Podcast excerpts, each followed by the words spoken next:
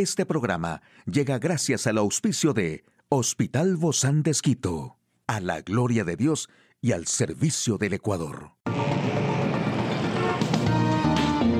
Ciudad Médica, un espacio para tu salud. Hola, ¿qué tal? Qué gusto poder acompañarte. Yo soy Ofelia Díaz de Simbaña en este mundo tan apasionante de la salud. El sarro dental se origina debido a la acumulación de la placa bacteriana, pero es posible eliminarlo de forma natural. Puedes utilizar un cepillo de dientes eléctrico. Tanto los cepillos de dientes manuales como los eléctricos pueden ayudar a remover la placa que se acumula entre los dientes, pero los eléctricos parecen tener una ventaja. Ahora bien, su eficacia depende también de otros factores como el tiempo de uso, la frecuencia del cepillado y la técnica. Hay que considerar que pese a estos hallazgos, el cepillado suele ser insuficiente para limpiar superficies interproximales. Puedes elegir también una pasta de dientes con flúor. También puedes emplear el hilo dental y cepillos interdentales. Estos elementos son claves para remover la placa que se acumula entre los dientes y de este modo reducir la formación de sarro. Puedes utilizar un enjuague bucal antibacteriano. Una investigación informó que los enjuagues bucales antimicrobianos desempeñan un papel relevante en la prevención de la placa bacteriana, que es la principal causa del sarro, al inhibir el crecimiento, el metabolismo y la colonización de bacterias orales. Y más allá de utilizar todos los productos que te acabo de mencionar para eliminar la presencia del sarro, es fundamental asegurar unos hábitos de higiene regulares. Es necesario repetir el cepillado mínimo dos veces al día, aunque ideal sería tres o después de cada comida. Aquí el detalle de la información más actual en el campo de la salud, el ingrediente secreto del plátano que ayuda a prevenir la diabetes y el cáncer. Comienza el ensayo clínico de la vacuna ARNM contra la malaria. Un nuevo estudio sugiere que algunos delfines presentan síntomas distintos del Alzheimer. Y pese a su alto contenido en azúcares, este alimento es ideal para quienes son propensos a padecer diabetes o para quienes ya lo tienen. Sin embargo, eso no salva a la fruta de algunos efectos secundarios en su consumo. El plátano es una de las frutas tropicales más cultivadas y consumidas a nivel mundial. Sin embargo, no todos conocen los beneficios que este alimento trae a la salud, sobre todo por un ingrediente secreto.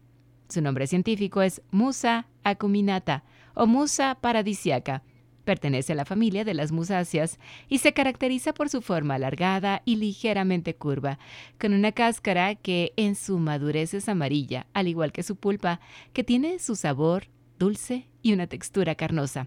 El plátano es un alimento nutritivo y energético, aunque pobre en proteínas y lípidos, sin embargo, su contenido en estos componentes supera el de otras frutas. Se recomienda comer el plátano en su etapa más madura, ya que de lo contrario, al tener un alto contenido en almidón, puede producir indigestión y originar flatulencias, así como dispepsias. BioNTech ha anunciado en estos días el inicio de un estudio de fase 1 en humanos con BNT 165B1, el primer candidato de su vacuna contra la malaria con la tecnología ARNM, ya utilizada en la vacuna contra el COVID-19. Según ha informado la compañía alemana en un comunicado, este ensayo controlado con placebo y ciego para el observador incluirá a unos 60 voluntarios sanos sin antecedentes de infección previa o actual por malaria en varios lugares de Estados Unidos. La vacuna se evaluará en tres niveles de dosis. Hasta ahora se ha aprobado una vacuna en niños para la prevención de la infección por la malaria, pero sigue existiendo la necesidad médica de desarrollar y fabricar vacunas altamente eficaces que prevengan la malaria causada por P. falciparum para lograr el objetivo de la erradicación de la malaria y reducir la carga física y socioeconómica de la malaria en zonas altamente endémicas. Y según un nuevo estudio, los cerebros de tres especies de delfines encontrados varados en la costa de Escocia muestran los rasgos distintos de la enfermedad de Alzheimer, lo que permite conocer mejor la enfermedad en especies distintas de los humanos. Según los investigadores, los hallazgos también pueden dar una posible respuesta a los varamientos inexplicables de delfines a lo largo de la costa.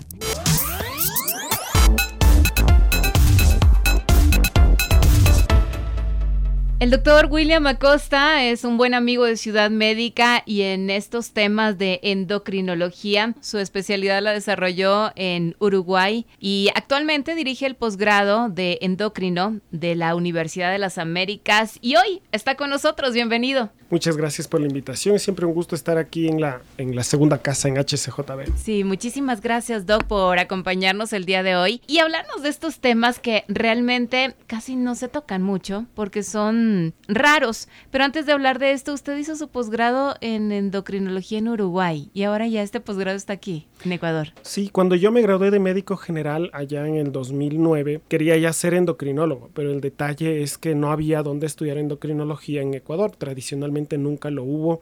Eh, una serie de coincidencias hizo que fuese Uruguay, un país eh, interesante, lindo, de gente descomplicada. En Uruguay se gradúan 10 endocrinólogos por año y eh, otros 10 diabetólogos, que es la parte más grande de la endocrinología por año, mientras que en Ecuador ninguno. Al volver en el 2014, entonces la meta era que hay endocrinólogos que se formen en Ecuador. Tomó tiempo, pero en septiembre del 2022 pues se empezó ya el posgrado de endocrinología. Recién hace poquito, ¿verdad? Hace poquito. Los, son cuatro años del posgrado. En medicina le llamamos a los chicos que están en primer año los R1, luego los R2, los R3 y va a haber R4 de endocrinología, pero los considero todavía los RN, que en, medicina es los recién nacidos. Con muchas buenas intenciones, con mucha fuerza. Entonces toma cuatro años, eh, pero estamos trabajando en eso y la idea es ofrecer a los pacientes tratamientos adecuados, porque el endocrinólogo ve como dos grupos de enfermedades. Unas muy, muy frecuentes, la diabetes, el hipotiroidismo, el cáncer de tiroides, y otras muy, muy raras, como la cromegalia. Cromegalia es una enfermedad que la presentan uno por cada 100.000 habitantes. Se la conoce también como gigantismo, ¿verdad?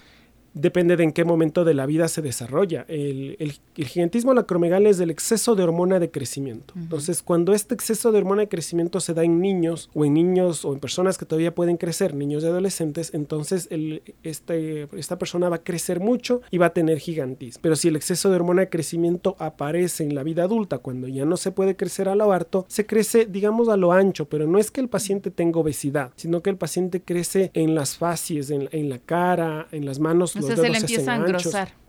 Y da un aspecto típico. Los pacientes con acromegalia se parecen más entre ellos mismos que a sus familiares. Tanto es así que en los años 60 50-60, uno de estos eh, pacientes con acromegalia se hizo muy famoso por el box, Maurice Tillet. No era muy buen boxeador, la verdad, y según cuentan las, las, anécdotas, pero se hizo famoso por su fascia, por su característica. O sea, no boxeaba demasiado bien, pero era muy impresionante. Mm, el verlo causaba impresión. El verlo causaba impresión y asustaba al, al, contrincante. A partir de ahí se creó una leyenda y a partir de esa leyenda ahora tenemos dibujos animados que todos van a recordar. Este monstruito Shrek. usted ve Shrek y es la representación o nació a partir de la idea de Maurice Tillet y como les digo, nacen todos, o más son todas estas personas muy parecidas entre ellas. Entonces, los ogros se parecen entre ellos. Pensemos en no en Shrek, sino en Fiona, ¿no? La, novia y luego la esposa de Shrek.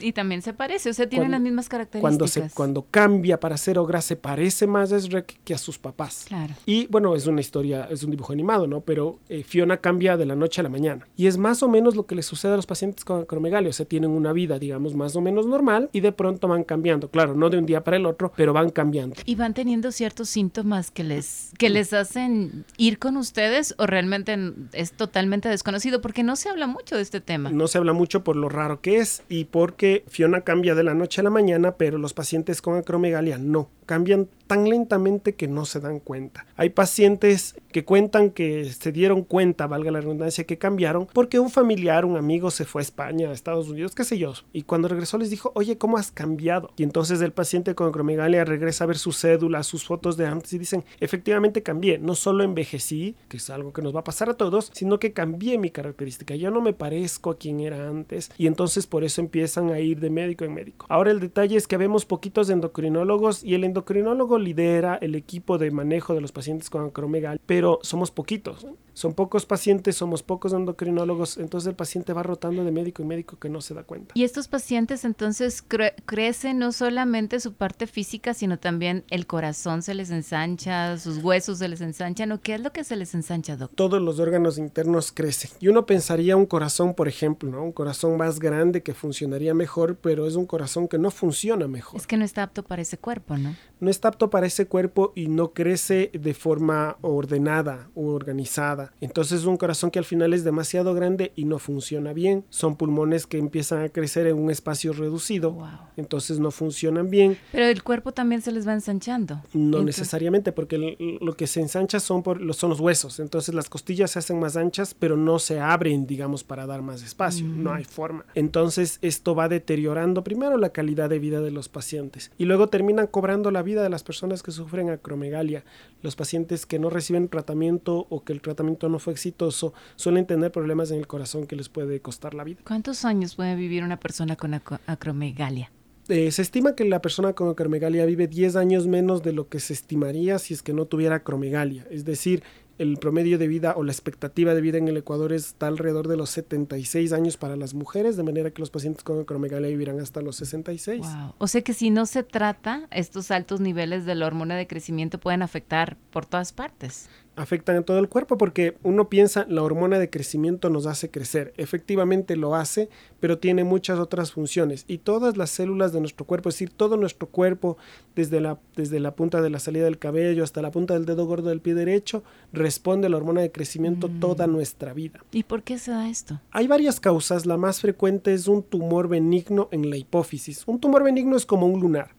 Y la hipófisis es un órgano que se encuentra en la cabeza debajo del cerebro. La hipófisis produce varias hormonas, dentro de estas la hormona de crecimiento. Entonces aparece un tumor benigno, como un lunar, no es cáncer, pero produce este exceso de hormona de crecimiento. No sabemos muy bien por qué empieza a aparecer este tumor, pero sí que empieza a aparecer y empieza a producir este exceso de hormona de crecimiento que cambia la fisionomía de las personas ¿Y esto es hereditario? no es hereditario. Aparentemente es un poco más frecuente en las familias de las personas que tienen acromegalia, pero in- indiscutiblemente no es hereditario. ¿Cómo se puede cuidar? O se puede prevenir no se puede, ¿verdad? Prevenir se no se puede. Eh, lastimosamente, consultar a tiempo, cambiar la fisionomía. Si usted ve que en sus fotografías ve que está cambiando el su aspecto más allá del envejecimiento, son personas que los dedos se les hacen más anchos. Los libros de semiología, los libros de los síntomas que vemos los médicos en los pacientes dicen que los dedos se ven gordos como salchichas, que van cambiando. Hay que observarnos. Se está- se está viendo las manos, Me estoy viendo, sí. Déjeme ver las suyas dos. No, eh, el anillo de matrimonio. Hay que Ah, no, sí, casarnos, sí, tener sí. anillo de matrimonio. Sí entra y sí sale. Eh, exactamente. Entonces, claro, llega un momento en el que uno aumenta de peso y no, no, no entra. Pero estos pacientes con acromegalia, y no solo que ya no se pueden sacar el anillo de matrimonio, sino que eh, les duele,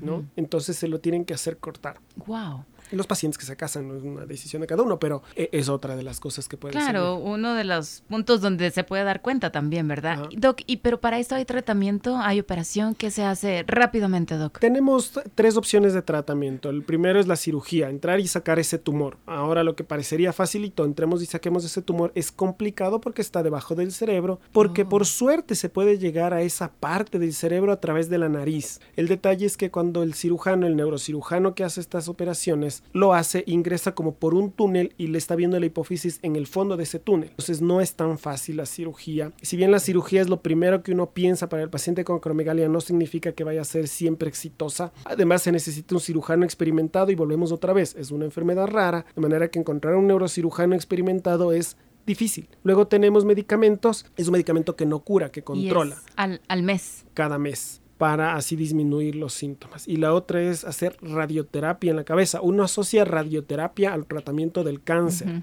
Bueno, sí, efectivamente es uno de los pilares del tratamiento de cáncer, pero también se puede utilizar para tumores benignos como estos adenomas hipofisarios. Sin embargo, la radioterapia se dirige a la hipófisis, pero otra vez la hipófisis está debajo del cerebro. Entonces, cuando se está haciendo radioterapia, se intenta afectar la hipófisis y puede afectar un poco el cerebro también. Entonces, tiene sus efectos secundarios y hace que toda la hipófisis deje de funcionar y la hipófisis cumple muchas otras funciones. Hace que los testículos o los ovarios funcionen. Entonces, los pacientes que reciben radioterapia después no van a tener un buen funcionamiento de sus ovarios, sus testículos y eso afecta a la fertilidad. Pero en realidad entonces pueden mejorar su calidad de vida. Podemos, podemos darle tratamiento que mejore su calidad de vida, que les quite sus síntomas y ofrecer vida y ofrecer calidad de vida a nuestros pacientes es lo que hace que no solo el 2023, sino cada uno de nuestros días sea maravilloso. Así es. Muchísimas gracias, Doc. Hasta la próxima. Hasta la próxima.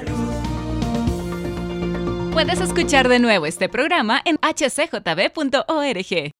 Este programa llegó a usted gracias al gentil auspicio de Hospital Bozán de Esquito, a la gloria de Dios y al servicio del Ecuador.